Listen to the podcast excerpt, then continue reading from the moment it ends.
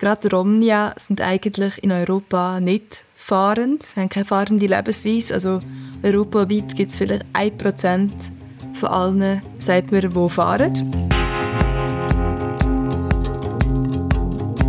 Seit Jahrhunderten verfolgt, duldet eher selten Romnia und Sinti C und Jenischi sind ein Teil unserer Gesellschaft. Und doch leiden sie aufgrund von ganz vielen Vorurteilen. Und dem sagt man dann Antiziganismus. Ein Begriff, der sehr umstritten ist, aber auch, und wieso, darüber reden wir heute mit der Journalistin der Janine Schneider. Herzlich willkommen, Janine. Hallo. Du hast einen Text gemacht zum Thema Antiziganismus. Eine Frage habe ich gerade vorab. Wieso heißt das so? Weil da drin ist ja enthalten Zigan und das erinnert wiederum an ein Wort, das man eigentlich nicht mehr brauchen sollte, oder das man nicht mehr brauchen sollte, weil es rassistisch ist. Äh, wieso, wieso heißt das so? Mhm. Also der Begriff kommt ursprünglich aus dem Russischen, Antiziganismus, und ist in den 20er Jahren zum ersten Mal von Romnia-AktivistInnen in der Sowjetunion verwendet worden. Heute ist er nicht unumstritten, da hast du total recht. Zum Beispiel hat sich die Fachstelle für Rassismusbekämpfung dafür entschieden, von Rassismus gegen Roma, Sinti und Jenische zu sprechen und nicht mehr von Antiziganismus. Ich habe über das mit ähm, Björn Budig vom Bildungsforum gegen Antiziganismus in Berlin geredet. Und er hat mir aber erklärt, dass es trotzdem gewisse Vorteile gibt, ähm, warum sich der Begriff Antiziganismus eigentlich in der Forschung etabliert hat. Ähm, weil es einfach eine konzeptuelle Tiefe hat, wo andere Begriffe fehlt. Er hat erklärt, dass das einerseits ähm, der Vorteil von dem Begriff ist, dass Antiziganismus älter ist als der Rassismus, von dem wir heute eigentlich so gemeinhin reden.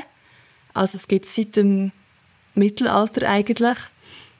Und auf die andere Seite geht es eben darum, mit dem Begriff ähm, einzufangen, was für Projektionen die Mehrheitsgesellschaft über eine Gruppe hat, wo sie mit dem Z-Wort assoziiert. Also es geht um die Bilder, die Vorstellungen, die Ideen von einer Mehrheitsgesellschaft und eigentlich nicht um die Realität von Romnia, Sintize und Dänische. Und genau, darum habe ich mich auch entschieden, diesen Begriff so im Artikel zu verwenden. Und angesiedelt natürlich unter dem Dachbegriff Rassismus letztendlich, oder? Also einfach, das ist einfach noch präziser auf die Personengruppe zugeschnitten. Genau, also was auch oft gemacht wird, dass man Antiziganismus braucht, wenn es eben um die Vorstellungen geht von Mehrheitsgesellschaft, um die Projektionen, Fantasien ähm, was gäbig ist, eben auch mit dem Begriff, tut man halt auch die, sage ich mal, positiven Stereotypen kann man damit auch fangen, einfangen. Und von Rassismus redet man, wenn, man, wenn es mehr darum geht, die Erfahrung von eben zum Beispiel jenischen oder Romnia darzustellen und aufzuzeigen, wie sie eben betroffen sind in ihrem Alltag. Also manchmal versucht man so diese Unterscheidung zu nehmen. Jetzt grad, ich habe jetzt gerade noch ein bisschen hängen geblieben Wort positive Stereotypen. Was, was, was wären das, wenn da spontan etwas in den Sinn kommt? Es ist noch spannend, es haben äh, ganz viel von der Romney gesagt, mit denen ich geredet habe, dass es eben noch spannend ist, dass ähm, Stereotypen zum Beispiel in der Schweiz sowohl von links wie von rechts kommen. Und ähm, von links sind sie aber oft ein positiver, also einfach so, also positiv, so die Vorstellungen, dass ähm, zum Beispiel äh, Romnia in Wohnwagen leben, dass man um ein Lagerfeuer tanzt, dass man wild und frei ist und all diese Sachen, die können wir nachher, werden dort so positiv zwar assoziiert, sind aber genauso antiziganistisch eigentlich und haben genauso wenig mit der Lebensrealität zu tun. Spannend, weil ja ein zum Beispiel einer, ein, ein Rom, der vorkommt im Text, wo du mit ihm geredet hast. Er ist unter anderem äh, Chauffeur, also Buschauffeur, der André. Und er ist zum Beispiel einer, der sagt, er würde gerne die Sprache vor allem seinen Kindern weitergeben, Romanes. Woher kommt das, der, der Wunsch? Hast du das irgendwie rausgehört bei diesem Gespräch?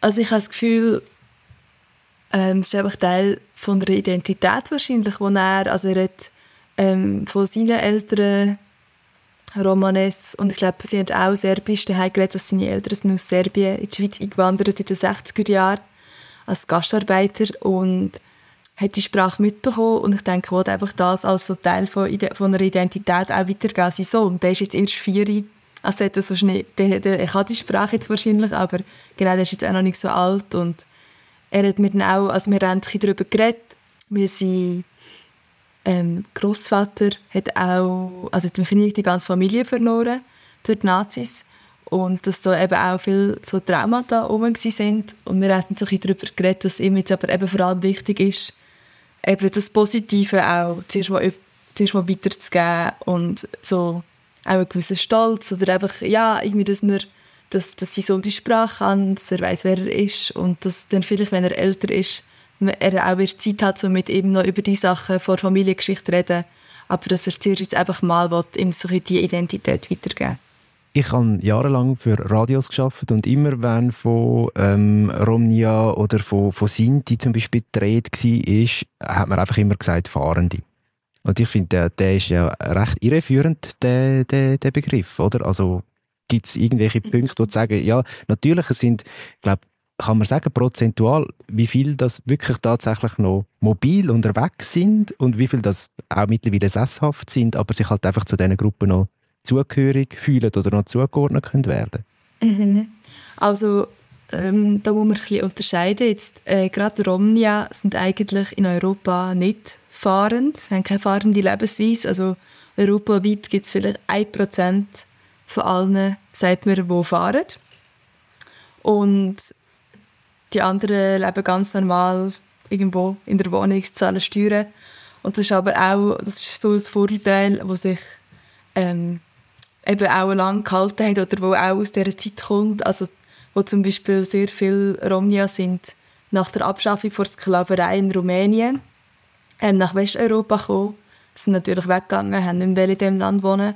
Und das kommt also aus dieser Zeit unter anderem, dass man das Gefühl hat, alle sind so fahrend und sind dann oft eben, ähm, wie auch in der Schweiz, immer wieder ausgewiesen worden, abgeschoben, also gar nicht erlaubt wurde, irgendwo Fuß zu fassen.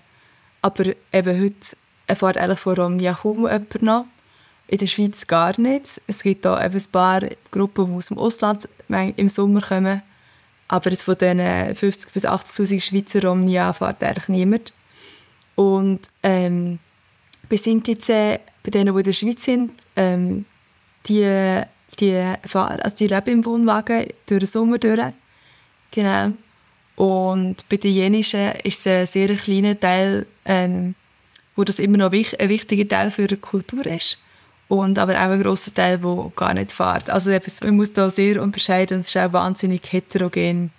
Ja, die Gruppen sind extrem viel heterogener, als man das so in der allgemeinen Wahrnehmung hat. Ähm, Namen und auch Berufe zum Beispiel, die teilweise in deinem Text vorkommen, von den Leuten, die du mit geredet hast, sind anonymisiert und der Grund ist ein einfacher. Ähm, man hat Angst vor Diskriminierung, sehr konkret. Vor was konkret hat man oder hat jetzt zum Beispiel der andere, der Busfahrer, am meisten Befürchtungen, wenn er mit Klarnamen dort stehen und mit seinem Beruf, den er tatsächlich macht? Also ich glaube, in der, in der Schweiz ist der, der Antiziganismus recht verdeckt. Eben, es ist, aber ich glaube, es ist so eine grundlegende Stimmung, wo einfach viel, also er hat mir also beschrieben, dass wenn er, er, er tut sich sehr bewusst dafür entscheiden, ob er das Lied erzählt. Also er erzählt das auch manchmal Leute. Ähm, er hat gesagt, er schaut mal zuerst, ob da ein Rassist steht oder nicht. Ich weiß nicht genau, wie er das gerade so schnell herausfindet, aber einfach so ein bisschen, ob er ein gutes Gefühl hat bei dieser Person oder nicht. Weil halt, ich denke gerade eben viele von diesen Vorurteilen noch um sind, oder weil es oft manchmal auch, wenn er gesagt hat, ah, ich bin im Fall rum, sind wieder stumm gewesen, von her, aber dann bist du kein Richtiger, weil du wohnst ja gar nicht so in einem Wohnwagen, wie wir uns das vorstellen. Wo dann wieder die Stereotypen führen können quasi, ähm, oder? Genau, ich glaube, es ist einfach auch sehr, ermü sehr ermüdend. Also dann immer müssen erklären, nein, es ist anders und ähm, auch wenig Interesse vorhanden von den Leuten, wirklich ähm, ein bisschen mehr darüber zu wissen oder sich für die Person wirklich interessieren. Ich glaube, das ist so das, was auch viel daran hindert, das zu erzählen. Und viele haben auch beschrieben, oder ich finde es noch spannend, ist jetzt im März letztes Jahr ist ein neues Lehrmittel rausgekommen. Das heisst Jenische Sinti und Roma. Ist ähm, von jenischen Sinti und Roma herausgegeben worden. Und dort wird eben auch viel das beschrieben, dass für viele lang, also für viele langt zum Beispiel auch schon irgendwie dass sie aus dem, aus dem Balkan kommen in der Schweiz und sie müssen nicht noch erzählen, dass sie jetzt eben auch noch Romnia sind. Oder auch, dass dann innerhalb von dieser Community, also zum Beispiel aus dem Kosovo oder so, dort eben auch sehr viel Antiziganismus vorhanden ist und man das dann auch innerhalb von dieser Community vielleicht nicht unbedingt will, will erzählen Warum hat dich das so dick, dass du gefunden hast, da, da mache ich etwas Größeres drüber, mache ich den Text drüber, der jetzt letztendlich im Surprise-Strassen-Magazin kommt? Ich glaube, es gibt so zwei Gründe dafür. Also zum einen habe ich letzte Frühling eine Anfrage bekommen von Swissinfo, ob ich eine, äh, mal so eine Überblicksgeschichte könnte zusammenfassen eben zur Geschichte von Romni in der Schweiz. Und bei der Recherche dazu habe ich erstens gemerkt, dass es recht wenig Material gibt und zweitens ähm, habe ich sehr viel darüber gelernt, dass die Schweiz wirklich über Jahrhunderte so eine antiziganistische Politik gefahren hat und dass etwas, über das eigentlich heutzutage niemand etwas weiß, dass die Schweiz zum Beispiel auch Anteil hat ähm, am Völkermord von Romnia und Sinti und Jenische während dem Zweiten Weltkrieg auch dort Mitverantwortung hat. Das ist so der eine Grund. Und auf der anderen Seite habe ich eben gemerkt, dass auch in meinem Umfeld, wo jetzt vielleicht eher ein links, eigentlich offenes Umfeld ist, trotzdem sehr viel Unwissen, Vorurteile ähm, oder Falschwissen vorhanden sind über die, die Gruppen und dass das wie so ein ähm, ja, so, eine, so, so, so ein Rassismus ist, wo den Leuten nicht so bewusst ist. Und darum habe ich gefunden, es wäre gut, mal etwas über das zu schreiben und dem noch ein bisschen mehr nachzugehen. Wir sind schon am Schluss von unserem Gespräch. Janine, danke vielmals. Bist du bei uns? Gewesen? Merci, merci dir.